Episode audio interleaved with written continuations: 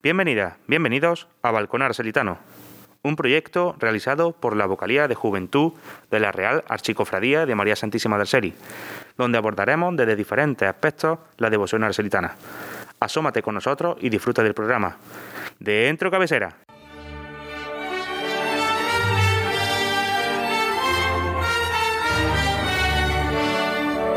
El Balcón Arcelitano.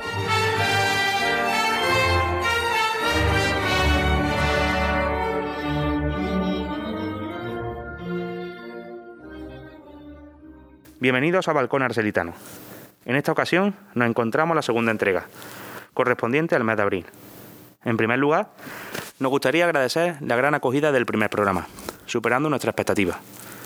El principal objeto de este proyecto es extender y divulgar la devoción arcelitana. Y realizando este formato, la información que abordamos perdurará en el tiempo de una forma accesible y para todos los públicos. Es por ello por lo que agradecemos la acogida del primer programa en tan corto tiempo. Seguidamente, me gustaría agradecer a la Junta de Gobierno de la Real Chicofradía de María Santísima del Seri por el apoyo y la implicación para que este proyecto salga a la luz. Del mismo modo a los componentes de la Vocalía de Juventud, los cuales son artífices del contenido y edición y divulgación de este proyecto. Finalmente, y no por ello menos importante, a todos nuestros patrocinadores por apoyar esta iniciativa. Por último, aprovecho la ocasión para pedir disculpas por los errores que hemos cometido en el programa anterior. Como ya comenté, no somos profesionales de la comunicación y aunque sea divulgado en diferido, este programa se graba en directo. Por lo tanto, es normal que, los nervios nos traicionen y cometamos algunos errores. Pero bueno, para eso tenemos esta y la siguiente entrega, para ir mejorando y realizar una iniciativa atractiva y de calidad. Bueno, sin más dilación, damos comienzo a este programa con la primera sesión que muchos de nuestros oyentes ya conocen, denominada Aracoeli y la historia.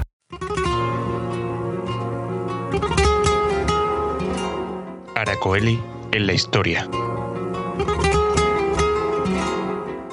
Recuerdo que en esta sesión se aborda un tema histórico referente a la devoción arcelitana. Como no puede ser de otra manera, y debido a los acontecimientos recientes y aprovechando el MEC en el que estamos, Hoy trataremos la bajada de María Santísima de Araceli, desde su real santuario, ahora diocesano, hasta la ciudad de Lucena. Hoy nos acompaña nuestro compañero José Gabriel. Buenos días, José Gabriel. Buenos días, Juanma. ¿Qué nos puedes comentar al respecto? Bueno, pues como bien has dicho, eh, vamos a hablar de, la bajada de la Virgen. No se están realizando en, circunstancias normales, pero vamos a dar unos pequeños pinceladas históricas para que entendamos un poco cómo se han desarrollado desde, desde los inicios. La primera bajada la tenemos fechada el día 30 de abril de 1588, que fue el primer año que, la Virgen bajó hasta San Mateo en romería, no como la conocemos hasta el momento, pero, pero sí bajó hasta San Mateo. Eh, luego ya fue en el siglo XVII, cuando no había la bajada como las conocemos habitualmente por cada año, sino que se realizaba pues para pedirle a la Virgen por algún hecho, sobre todo era para la sequía de los campos, bien por algunas epidemias que azotaban Lucena o los alrededores, y también por enfermedades existentes en, gente rica de, la ciudad que se decidía pues, para intentar que, que recuperara la salud bajar la Virgen hasta Lucena. Bien, hemos visto la bajada en 1588, desde 1562 que, que tenemos constancia que llegó la Virgen de Serie el 27 de abril. Hemos visto sobre el siglo XVI, que en 1588 es cuando se produce la primera bajada, y en el siglo XVII lo que has comentado.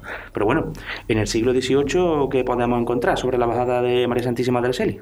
Pues el siglo XVIII sigue un poco la misma tónica que, el XVII. Eh, se seguía bajando también por por diversos motivos, como hemos comentado anteriormente, pero sí es verdad que se realizaba de una, de, una forma bastante descontrolada, porque no había un momento en el que decía eh, hoy baja la Virgen, sino que si se terciaba la situación así, pues eh, decidían bajar la Virgen hasta, hasta Lucena. Tanto fue así que en la década de los 90, debido a algunos incidentes que se produjeron en la Sierra de Ara con la bajada de la Virgen, tomó el control del asunto la Chancillería de Granada pidiendo un informe detallado del ayuntamiento de la situación que se había producido y tras varios análisis y demás decidió la Chancillería de Granada que era ella la que tomaba el control de, la bajada de la Virgen y que cada vez que la Virgen quisiera venir a Lucena, el ayuntamiento o la cofradía tenía que ponerse en contacto con ellos para darle autorización. De hecho, en el año 93 se solicitó, se solicitó que la Virgen llegara a Lucena y la Chancillería dijo que no y no sé, sería hasta el año 94 cuando la Virgen bajara a Lucena que lo autorizó de nuevo eh, la Chancillería de Granada. Perfecto, muy bien. Todo esto recordemos que es durante el siglo XVIII. Hemos visto que durante el siglo XVII y XVIII se produce una mayor cantidad de bajada de María Santísima de Arceli, desde su santuario hasta la ciudad de Lucena y vamos a ver qué va a pasar durante los siguientes siglos. Por ejemplo, ¿qué pasa en el siglo XIX, José Gabriel? En el siglo XIX continúa la, bajada de manera multitudinaria, por así decirlo, porque podía bajar incluso la Virgen dos veces al mismo año. Entonces, la cofradía ve un poco descontrolada la situación y que no era serio lo que estaba sucediendo con la romería. Y entonces, en el año 1846, cuando decide bajar en secreto a la Virgen. Eh, se reúne con el ayuntamiento y deciden que a partir de ese año la Virgen no se informará cuando, cuando llega a Lucena. Incluso las romerías se realizaban en horario, en horario interpectivo eh, bajando incluso la Virgen a las 12, 2, incluso 3 de la mañana, apareciendo en la puerta de la mina y el pueblo se enteraba a través de réplicas de campana que anunciaban que, la Virgen ya estaba en la puerta de la mina y el camino desde allí hasta San Mateo sí era, era con público, pero la romería hasta ese momento fue en secreto. Ya terminando el siglo, en 1884, la cofradía decide que eh, la Virgen bajaría de manera anual a Lucena. Antiguamente las fiestas aracelitanas, como las conocemos ahora, se celebraban en el santuario. La Virgen no bajaba hasta Lucena y la solemne función, incluso una pequeña procesión alrededor del santuario de los primeros de mayo, era en, la sierra. Fue ya como comentaba en el año 84 cuando la cofradía decide que la Virgen celebre su fiesta en la parroquia de San Mateo, pero no con una fecha fija como tenemos hasta ahora, sino que la Virgen llegó a bajar en enero, febrero, incluso marzo, y estando aquí el tiempo, un tiempo indeterminado. Perfecto, muy bien. Pues hemos visto durante el siglo XIX eh, cuando se decide la, bajada en secreto de la Virgen. como tú has dicho, en el 84 se decide que la bajada se realice de una forma anual. Y ahora ya en un tiempo más contemporáneo, en el siglo XX, donde muchos somos conocedores de esta historia más reciente, ¿qué podemos hablar al respecto? ¿Qué, nos trae, José Gabriel? Pues de la parte más reciente eh, podemos destacar que fue en la década de los 50 cuando se implanta la romería tal y como la conocemos. Fue en ese año donde la cofradía eh, decide, donde la cofradía decide establecer el penúltimo domingo del mes de abril como fecha fija todos los años de, bajada de la Virgen hasta San Mateo. A partir de, ese, de esa década, durante hasta la actualidad, se ha bajado en esa fecha eh, la Virgen de San Mateo, exceptuando el año 83, que debido a la obra que se realizaron en el santuario y por seguridad de, de la propia imagen, en, una reunión la cofradía decidió que la Virgen bajara en enero y estuviera en Lucena hasta la finalización de la obra, que se subió, si no recuerdo mal, por la fecha de diciembre o así. Perfecto.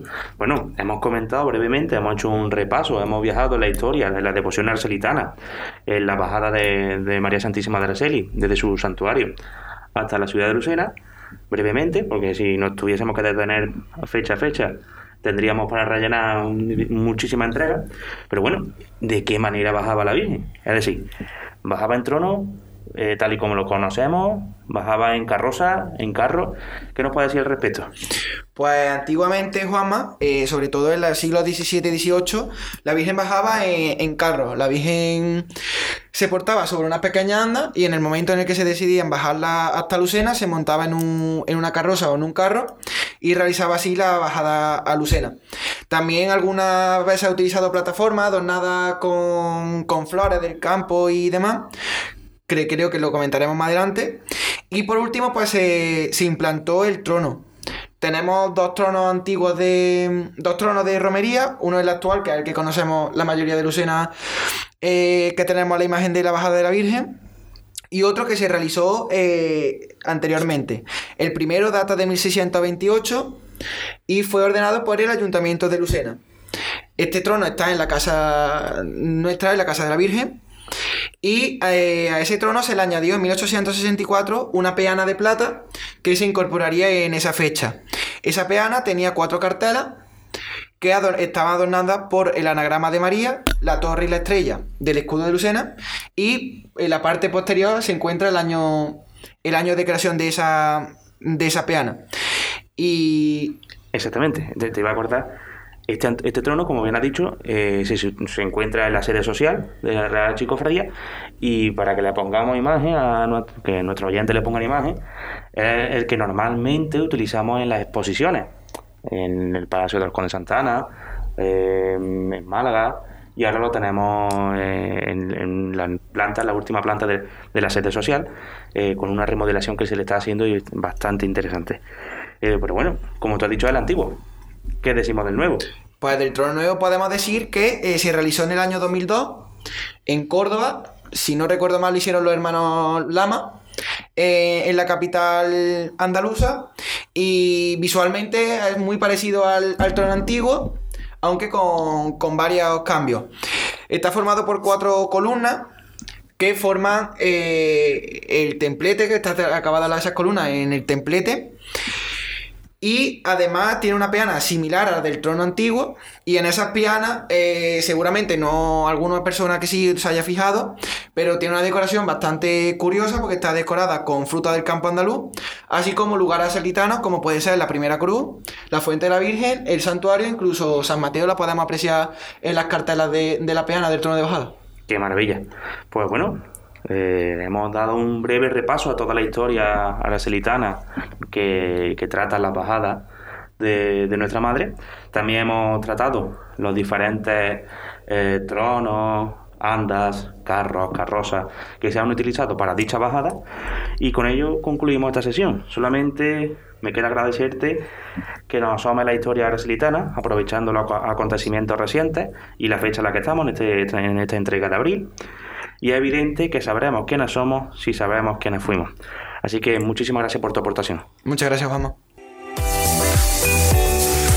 Programa patrocinado por Gestoría Aras, Parecor, Tres Sellos Pablo, Asesoría Augusto Ángel Caballero Joya, Asesor Laboral y Fiscal. Si quiere patrocinar este programa, solamente tiene que ponerse en contacto con nosotros a través de las redes sociales o contactando con cualquier componente de la Junta de Gobierno o de la Vocalía de Juventud de la Real Chicofradía de María Santísima de Roseri.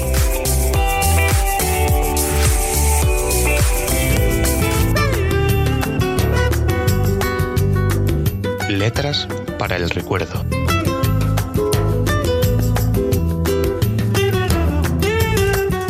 Bueno, pues desde la historia de María Santísima de Reseli, en concreto las bajadas sobre Lucena, viajamos hasta la siguiente sesión, titulada Letras para el Recuerdo. En esta sesión nos centraremos en el patrimonio literario y musical arcelitano. Hoy contamos con la intervención de nuestra compañera Laura. Buenos días, Laura. Buenos días, Juanma. ¿Sobre qué nos va a hablar hoy? Pues mira, yo voy a hablar del fandango de Lucena. Muy bien. ¿Qué nos puede decir eh, al respecto? Pues mira, el fandango es uno de los palos más conocidos y algunos teóricos señalan que se trata del cante más primitivo que existe. Es más, es uno de los estilos más usuales del flamenco. Y entre sus muchas variantes, pues encontramos los fandangos verdiales. Estos fandangos son malagueños y han tenido una gran difusión. Se trata de un cante rural que se acompaña al baile y se realiza con un marcado carácter colectivo. Se acompaña de guitarra, laúd, violín, castañuela y pandereta, y pues pertenece al ámbito puramente folclórico, anterior a la época de su influencia por el flamenco, momento en el que ya nace la versión puramente flamenca del fandango por verdiales. Se considera como la forma más primitiva que se conserva en el fandango del fandango andaluz y se extiende pues desde Belén Málaga a Marbella, llegando hasta otros puntos de Andalucía como es la propia capital granaína, Linares, Baena y también hasta nuestra ciudad Lucena. En nuestra provincia Córdoba, el fandango de Lucena sin duda es el más conocido. Se celebra en nuestra ciudad Lucena el concurso nacional de fandango, de forma bianual, en los años pares desde 1998, con el fin de persistir en la importancia que la localidad ha tenido y tiene en el mundo del flamenco. Pues muy bien, hemos hablado desde la historia del, flamenco, desde sus orígenes, perdón, del fandango, sus orígenes y la influencia que tiene no solamente en Lucena, sino en varios puntos de Andalucía, pero tenemos que destacar algunas personalidades muy importantes en la difusión y sobre todo que sentaron bases en, la, eh, en el fandango de Lucena.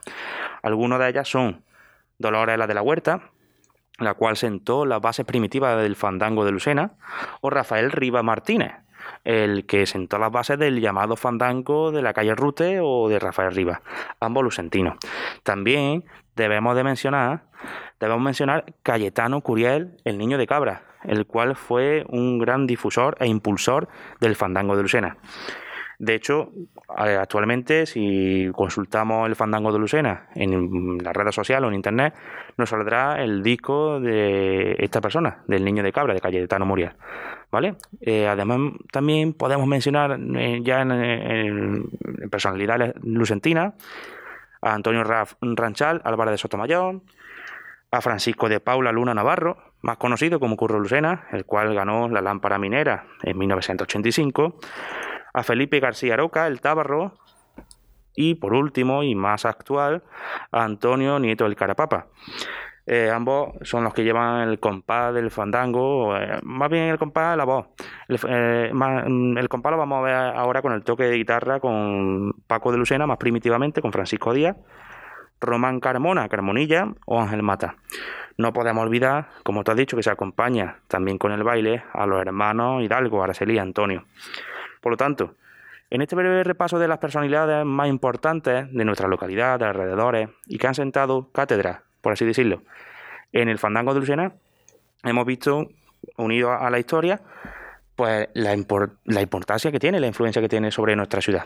Pero ¿qué más nos puede decir al respecto, Laura?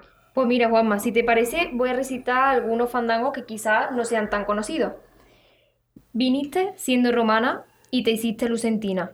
Viniste siendo romana Hoy el pueblo a ti aclama por su madre soberana y su patrona divina. Se quedó sola y vacía, y sin resplandor la sierra, se quedó sola y vacía, porque al venirse María se hace de noche la sierra y aquí no se acaba el día. Precioso las palabras de nuestro querido José Rodríguez Delgado, eh, y lucentino, y también voy a mencionar yo uno, ya que has tirado tú a la piscina, pero yo creo que esta gente, que este, que este fandango va a ser más conocido en, el devocionario popular. Si yo digo lo siguiente, no llores ni tengas pena si te llama Araceli. No llores ni tengas pena, porque Araceli se llama la patrona de Lucena. Son fandangos súper conocidos y que incluso se canta en la romería de bajada, que es de lo que estamos tratando eh, en este programa. Pero bueno, este no es el más conocido, bueno, es uno de los más conocidos, pero creo que hay otros que también son muy conocidos eh, popularmente. ¿Cuáles son? También hay otros, sí, yo creo que este también le debe sonar a todo el mundo.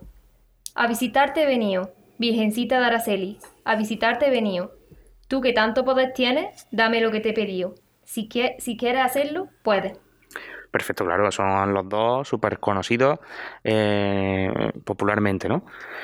Pero bueno, aquí no queda la sesión. ¿Qué más nos puedes contar al respecto, Laura? Pues mira, Juanma, mm, es inconcebible una romería de bajada pues sin fandangos, porque estos son el símbolo y el júbilo de la alegría de Lucena ante la llegada de su madre.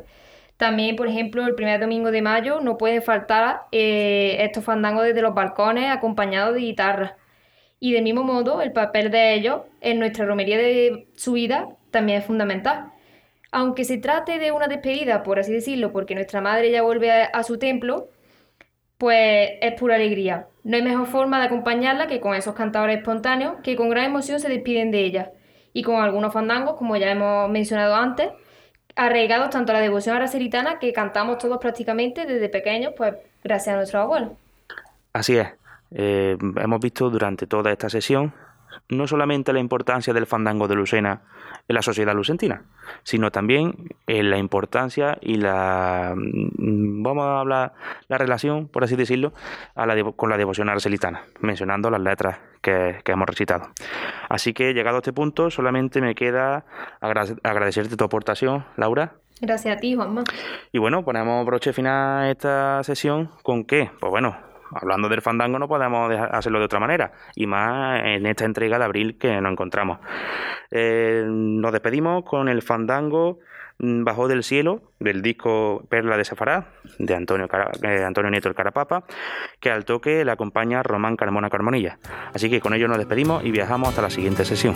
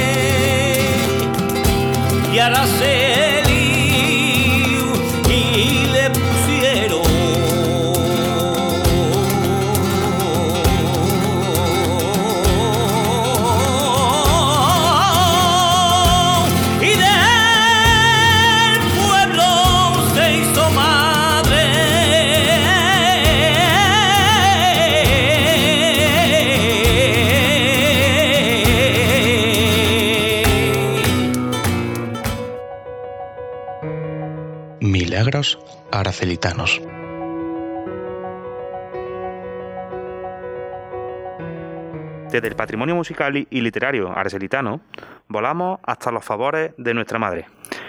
Hoy contamos con la colaboración de nuestro compañero Rafa. Buenos días, Rafa. Buenos días, Juanma. ¿Qué nos trae hoy? Pues mira, hoy traigo dos milagros que, hace nuestra, nuestra Señora la Virgen de Araceli y con los cuales pues pretendo sacar un, pequeños mensajes de, esperanza que, en fin, en los tiempos en los que estamos creo que, vienen bastante bien. Eh, mira, el primero que te traigo es un milagro que se titula El milagro de la cantera y que viene transcrito por José Arjona Gómez eh, y fecha del año 1994. Según nos cuenta José Arjona Gómez, él conoce a un matrimonio, eh, Rafael Ayala y a, su mujer, Araceli Cabrera, que viven en, la calzada o que, que vivían puesto que estamos hablando del 94. Eh, según, según cuentan, este milagro fecha del año 64, 1964.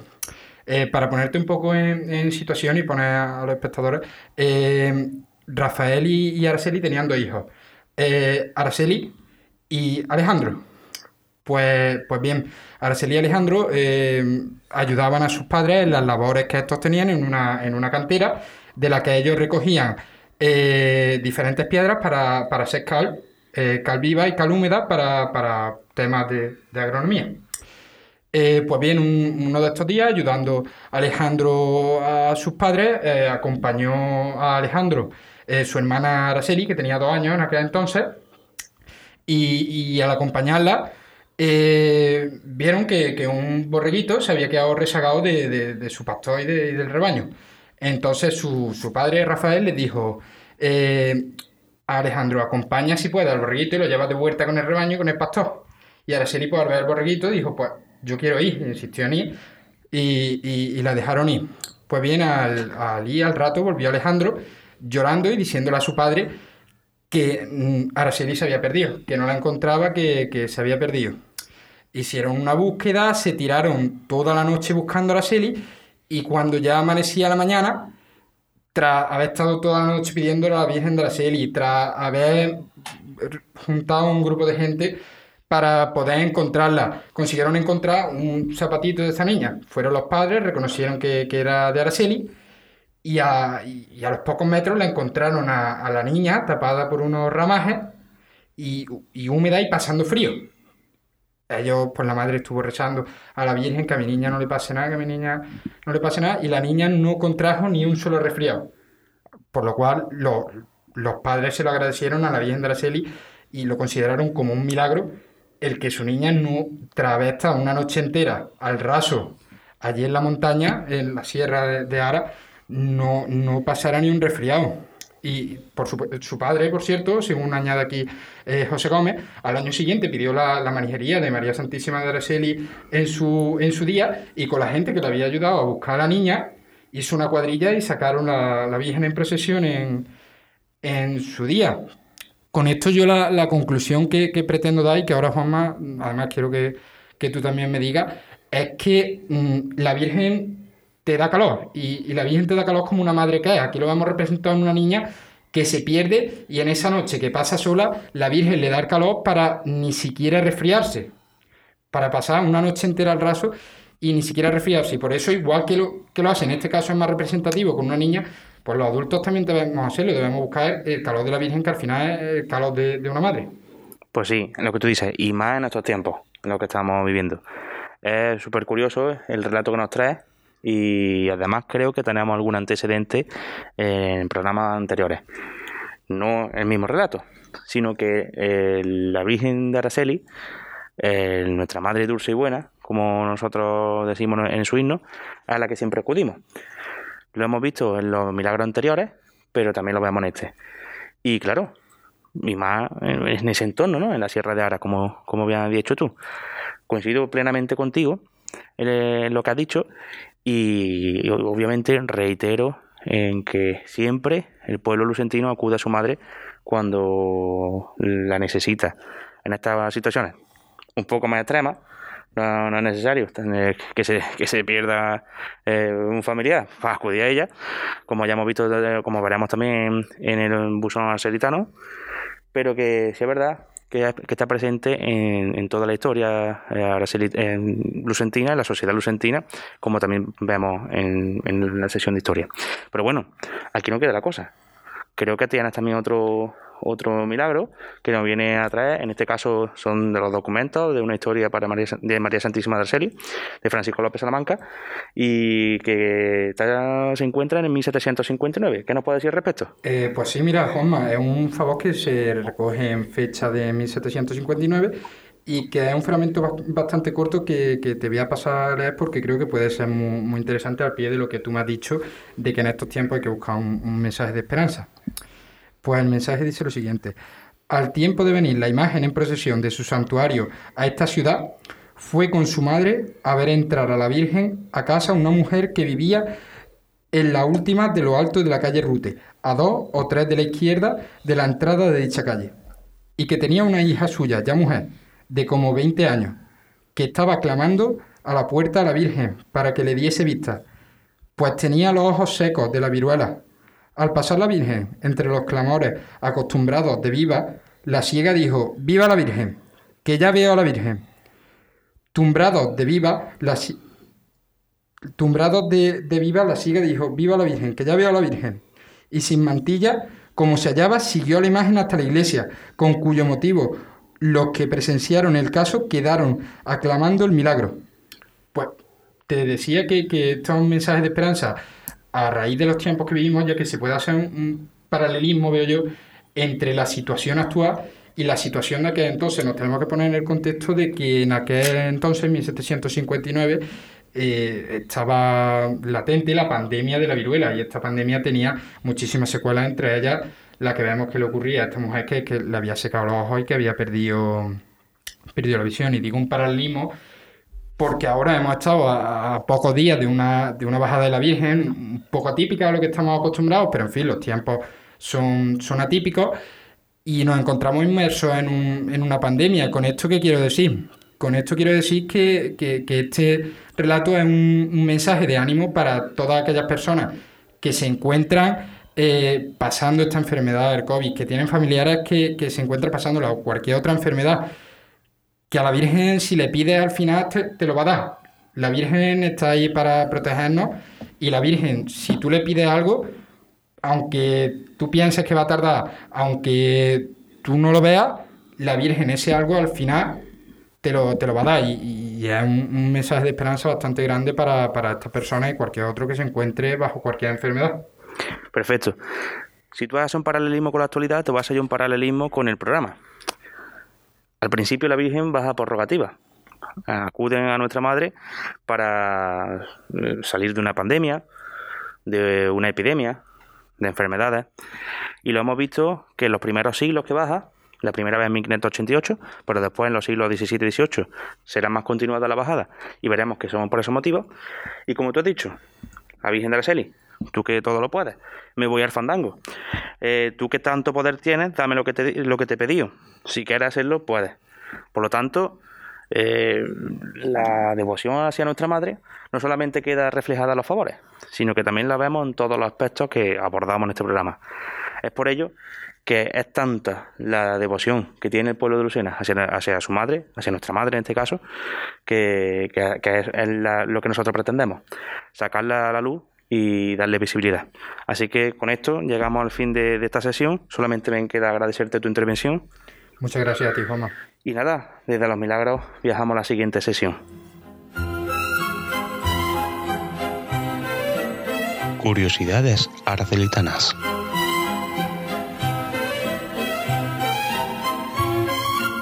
Los aspectos y testimonios más curiosos de la devoción arcelitana tienen cabida en esta sesión, de ahí su nombre. Hoy contamos con la colaboración de nuestra compañera Araceli. Buenos días, Araceli. Buenos días, Juanma. ¿Qué nos puedes contar sobre las curiosidades, curiosidades arcelitanas? Pues mira, en primer lugar me gustaría comenzar con una cosa que me pareció interesante y que he podido relacionar con la finalidad con la que se ha creado este proyecto, este podcast. Y me refiero a, la creación de un vínculo, por así decirlo, que, le da voz a la devoción aracelitana, ¿no? que, sea capaz de acercar a los devotos a la historia de, nuestra madre. Y es que mm, justo al comienzo del siglo XIX, eh, más concretamente en el año 1802, se imprimió en Córdoba un prontuario de noticias relacionadas con la imagen y patronato de María Santísima de Araceli, o también más conocido, más comúnmente conocido como Anales Arcelitanos. Los anales, para dejarlo claro, eh, son la narración o la relación de una serie de acontecimientos cronológicamente. Y, bueno, ya es lo que comentábamos, ¿no? Un poco lo que se intenta buscar con este proyecto, que un, ¿no? un mismo objetivo con una diferencia de más de dos siglos. Y bueno, estos anales arcelitanos, este prontuario, era, fue recopilado por don, don Fernando Ramírez de Luque, que era sacerdote beneficiario de la iglesia de la localidad. Y bueno, este proyecto como llevó una búsqueda extensiva de documentación e información que duró mm, varios, varios años y que abarca desde la, desde la llegada a Lucena de la creación, desde la llegada a Lucena de, de María Santísima de Araceli hasta la creación de dicho prontuario y ahí en adelante. Y bueno, echando la vista atrás, algunos de los, de los aspectos de los que se habla en el noticiario, en el prontuario, pues se trataban temas como la publicación de las manijerías, reformas y obras que se produjeran en el, santuario, eh, diferentes actividades con la agrupación de cofradías, la Peña del Santiro, la Cora Lucentina, con, cofradías de aquí de, de, Lucena, como la de nuestro Padre Jesús Nazareno, o, o, de fuera, ¿no? Como con la Hermandad de San Bernardo de Sevilla, que, que han sido numerosas las visitas que, que ha realizado al santuario. Y bueno, entre, muchas más, ya que el noticiario a veces no solo abarcaba noticias relacionadas con la Virgen, sino que tenía noticias de carácter general, ¿no? de interés popular, y teniendo al pueblo de Luciana muy presente. Pues muy bien. Es cierto lo que tú dices, hay un cierto paralelismo entre los anales arcelitanos y la finalidad de, este podcast, ¿no? Este, este, programa de radio en diferido, por así decirlo. Además, te voy a poner otro antecedente, que son las ondas arcelitanas. Y ustedes dirán, bueno, ¿y eso qué es? Bueno, la Onda Arcelitana eh, viene siendo un programa de radio que se realizaba anteriormente, eh, que, cuyo fin era el mismo, tanto de los anales como la de este podcast, y que nos encontramos eh, cuando estamos recopilando información para llevar a cabo esta iniciativa, este programa de radio en diferido, en podcast. Por lo tanto, mm, son varios los antecedentes a esta iniciativa y que eh, con el paso del tiempo se va modernizando. Ahora a golpe de clic, antes pues con revistas o, desde la radio. Pero bueno, no queda ahí las curiosidades. Creo que trae algo más, ¿no? Correcto. Eh, la primera que me gustaría comentar fue eh, dada por una sequía que ocurre en 1905 que arrasa, bueno, con miles de cosechas y como todo lo que supone este tipo de, problemas, catástrofes, pues las consecuencias son la falta de trabajo, la subida de precios y, el hambre, ¿no? Pues imagina eh, el nivel de agitación del pueblo que la Virgen baja Lucena un jueves santo y fue literalmente raptada por un grupo de saltados que, lo que hicieron fue conducirla y pasar a la Virgen por los campos y sembrados como a modo de rogativa, por así decirlo. Casi nada. Pero bueno, por suerte no llegó, no llegó a mayor el altercado y las fiestas se realizaron con, normalidad. Y un aspecto curioso que, que, nos da este acontecimiento es que la Junta de Festejos repartió unos vales, unas estampitas, que actualmente se encuentra una de ellas en, la Casa de la Virgen, eh, con la imagen de, de, la Virgen, donde abajo, en la parte de abajo, rezaba eh, la frase vale por medio pan, en la panadería de Felipe Valle, en la calle Ballesteros. Y, y, bueno, pues un, el final de, de algo que, que, hizo que esas fiestas muchas familias celebrasen, las celebrasen con la Virgen, o sea, celebración, la presencia de la Virgen con pan en su mesa, ¿no? En los tiempos que, corrían. Exactamente. Pasa el mismo caso que ocurre en, en el primer programa. Hablamos de la onasina que se encuentra en la calle Juan Rico y yo no me había percatado. Hablábamos ahora de la estampita o el vale eh, que valía por medio pan con la imagen de la Virgen de Araceli, con nuestra madre, y que se sitúa en, en la sede social de, de, la Real Chico Freya y que yo tampoco, en las visitas que, que he hecho, me he percatado. Así que, bueno, eh, a nosotros mismos esta iniciativa nos, nos viene la mar de bien. Sí. Exactamente. Es un hecho súper interesante. Sí. Pero bueno, creo que tampoco queda la cosa ahí. Creo que trae no. más cosas, viene cargaditas. Pues eh, varias décadas, lo que acabo de contar, eh, y por iniciativa de don Fernando Ramírez de Luque, que era, fue gran defensor de la devoción aresiltana y que ha, hemos mencionado hace unos instantes cuando hablábamos de, del prontuario, manda construir un carro triunfal para el uso de, Nuestra Señora como, como, trono profesional, ¿no? E invirtió 16.500 reales en su hechura. Y bueno, lo que buscaba don Fernando era, con su elaboración, era la imitación de, de lo que practicaban los tres emperadores griegos en Constantinopla o el gran rey San Fernando en Sevilla. Y bueno, el carro estaba lleno de símbolos tanto patrióticos como políticos y religiosos y había también varios textos de la Santa Escritura en lengua castellana donde se podían leer, leer por ejemplo, el carro de tu gloria o, o su carro como una tempestad, ¿no? Entre otros. Pero, sin embargo, eh, el carro nunca fue, llegó a realizarse, ¿no? Pero nunca fue utilizado. Y la única finalidad que tuvo fue la de servir como pedestal a, a Nuestra Señora del Valle. Pues sí, súper interesante. Eh, le hemos hablado en las sesiones anteriores de lo de cómo bajaba la Virgen, en carro, en trono, Exacto. en anda. Y aquí tenemos una curiosidad que viene a completar eh, las sesiones anteriores. Así que nada, eh, llegado a este punto, Solamente me queda agradecer tu aportación. Ah, igualmente lo mismo. Y nada, son de aquí, desde las curiosidades, viajamos a la siguiente sesión titulada eh, Milagro Aracelitano. Así que nada, solamente me queda despedirte y nos vemos la próxima. Muchas gracias por todo. Muchas gracias. El buzón aracelitano.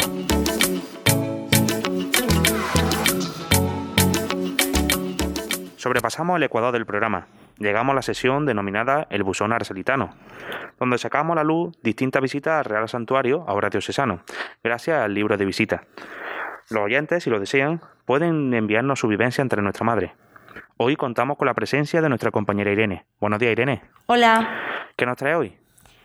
Hoy queremos contaros la historia más destacada de este libro. En concreto, nos referiremos a la transcurrida en la década de los eh, 60 del siglo XX. Muy bien. ¿Cuáles son las principales peticiones que hacen los devotos a nuestra madre?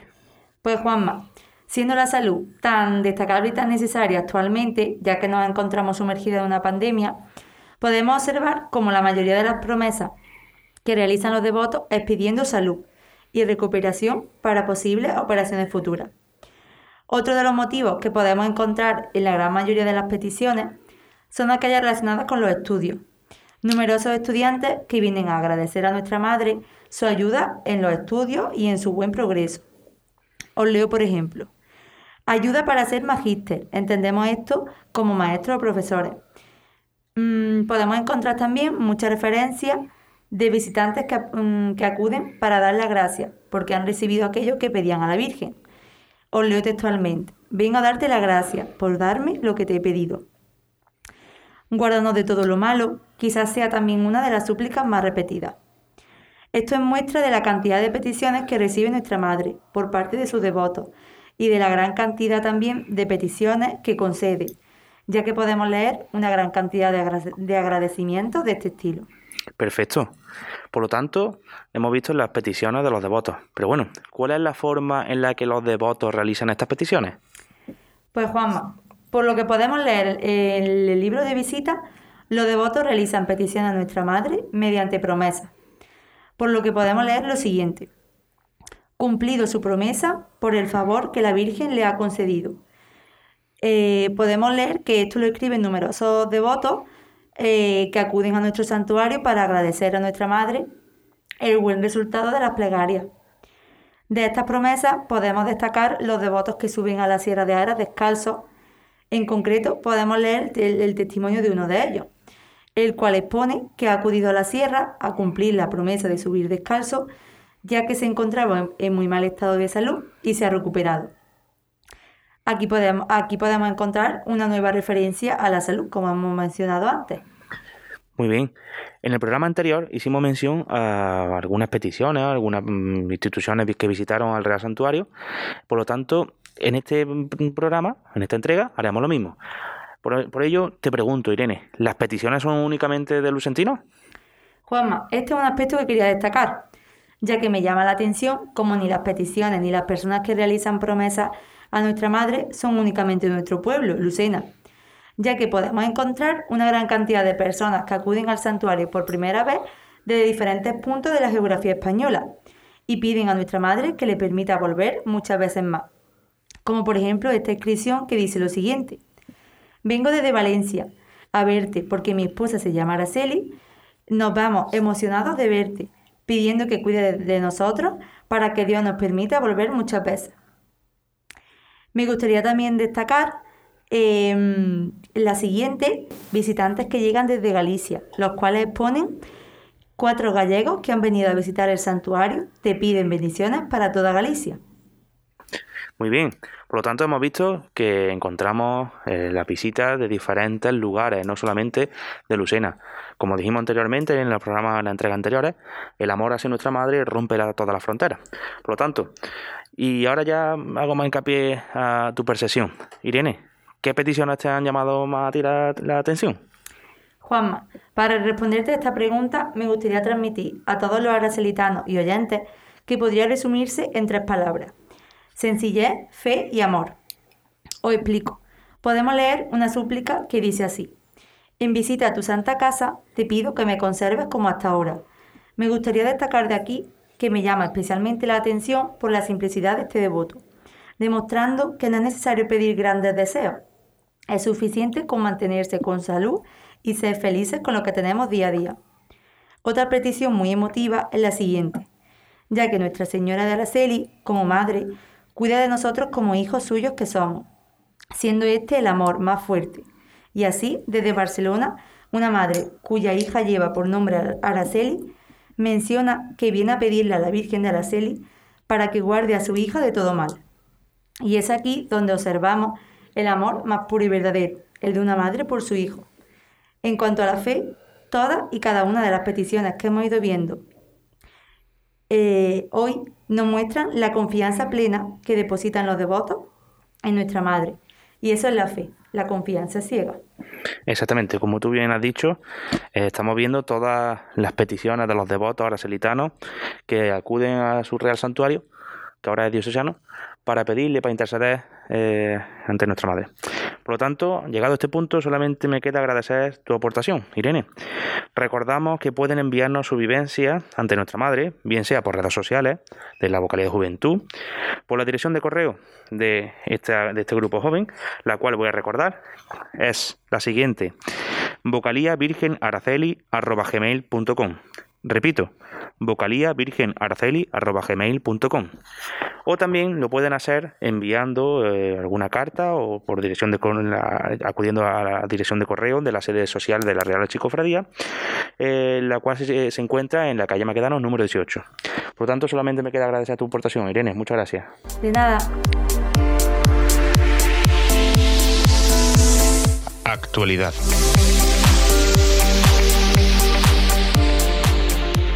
El pasado 28 de marzo se celebró en el Real Santuario Diocesano de María Santísima de Araceli la misa de Domingo de Ramos con la bendición de ramas de olivo por parte del párroco de San Mateo, don Diego Fernando Figueroa. El 4 de abril La imagen de María Santísima de Araceli y su bendito niño bajaron hasta la ciudad de Lucena para acompañar a su hijo en la parroquia de San Mateo el domingo de resurrección. Con la llegada de nuestra madre se han llevado a cabo diferentes iniciativas como el Reto Aracelitano, publicado en las redes sociales de nuestra cofradía y que nos acerca a la devoción aracelitana cada día. Del mismo modo, todos los días se realiza el rezo del Santo Rosario a las once y media de la mañana y posteriormente se procede al rezo de Regina Cheli. Dicha iniciativa, promovida por la Delegación de Culto de nuestra cofradía, se realiza todos los días en la parroquia de San Mateo. El día 9 de abril se celebró en la parroquia de San Mateo el Adoremos de los Jóvenes, organizado conjuntamente por la Real Archicofradía de María Santísima de Araceli y los jóvenes cristianos de la parroquia del Carmen. El próximo 25 de abril se celebrará la misa de la tercera edad ante María Santísima de Araceli, dedicada a todos los ancianos. Será a las 18.30 horas en la parroquia de San Mateo. Recordamos que los próximos actos y toda su información aparecerán en las redes sociales de la Real Archicofradía y en la de su vocalía de juventud. Programa patrocinado por Gestoría Aras, Parecor, Tres Sellos Pablo, Asesoría Augusto Ángel Caballero Joya, Asesor Laboral y Fiscal. Si quiere patrocinar este programa, solamente tiene que ponerse en contacto con nosotros a través de las redes sociales o contactando con cualquier componente de la Junta de Gobierno o de la Vocalía de Juventud de la Real Chicofradía de María Santísima de Araceli. Nos encontramos ante la última sección del programa, donde hacemos partícipe al oyente. Sí, has oído bien. Tú puedes participar en este programa. Y aunque también tenemos habilitado para ello el buzón arcelitano, también puedes participar contestando a las siguientes preguntas, que son estas. Este año, debido a la situación actual que estamos viviendo, se ha retomado una iniciativa que se realizó anteriormente. Me refiero a los Juegos Florales. ¿En qué año se realizaron y quién fue la persona que lo llevó a cabo? Segunda, el actual trono de su día es peculiar respecto a lo que conocemos en Semana Santa. Por lo tanto, ¿cuántos santeros tiene el actual trono de su día? Tercera, y última, ¿en qué año se estrenó el antiguo trono neogótico utilizado para procesionar a nuestra madre en su bendito día? Las respuestas serán enviadas al siguiente correo: vocaliavirgenaraceli@gmail.com. Repito, vocaliavirgenaraceli@gmail.com. Sortearemos un lote de productos aracelitanos entre los acertantes de las preguntas. ¡Anímate! Hasta aquí llega la segunda entrega de Balcón Aracelitano. Ponemos punto y final a este programa con esta melodía que nos recuerda el ambiente de la bajada, el cual hemos tratado de abocar desde el inicio. No olviden seguirnos en redes sociales y participar en nuestro quiz aracelitano. Muchísimas gracias por la acogida y por el apoyo a esta iniciativa. ¡Viva nuestra madre!